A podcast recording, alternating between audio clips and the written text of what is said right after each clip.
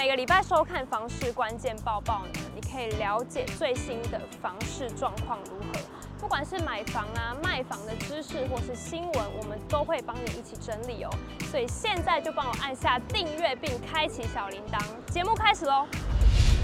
为了让房东放心租房，让房客安心承租，立院呢三读通过了住宅法部分条文修正案，带你了解。内政部长林佑昌表示，这次修正明定，公益出租人租赁契约资料不得作为租赁所得、房屋税及地价税查核依据，借此鼓励屋主成为公益出租人，以照顾更多弱势族群，同时为减轻育儿家庭租屋负担，放宽社会弱势资格，从原本需育有三名以上未成年子女，调整为两名。此外，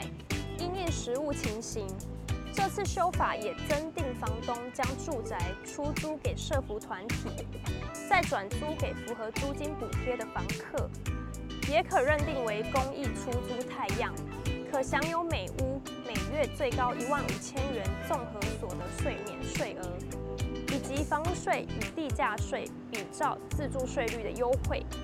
除了住宅法呢，同日还有围老条例修正案也三读通过了，这将大幅保障国人的居住安全。内政部长林右昌表示，这次修法新增公有财产，除三种例外情形，应一律参加围老重建，并排除适用土地法等公有财产管理规定。哪三种例外呢？这次修法明定，公有土地及建筑物，除了已有合理利用计划，或公有土地面积比率达重建计划范围五成以上，或三成以上，且重建计划范围符合更新单元划定基准者，等三种情形外，应一律参加重建，并增订排除其他公有财产管理规定。好的，以上就是今天的报报内容。关掉之前呢，不要忘记按下订阅支持我们。我们再会。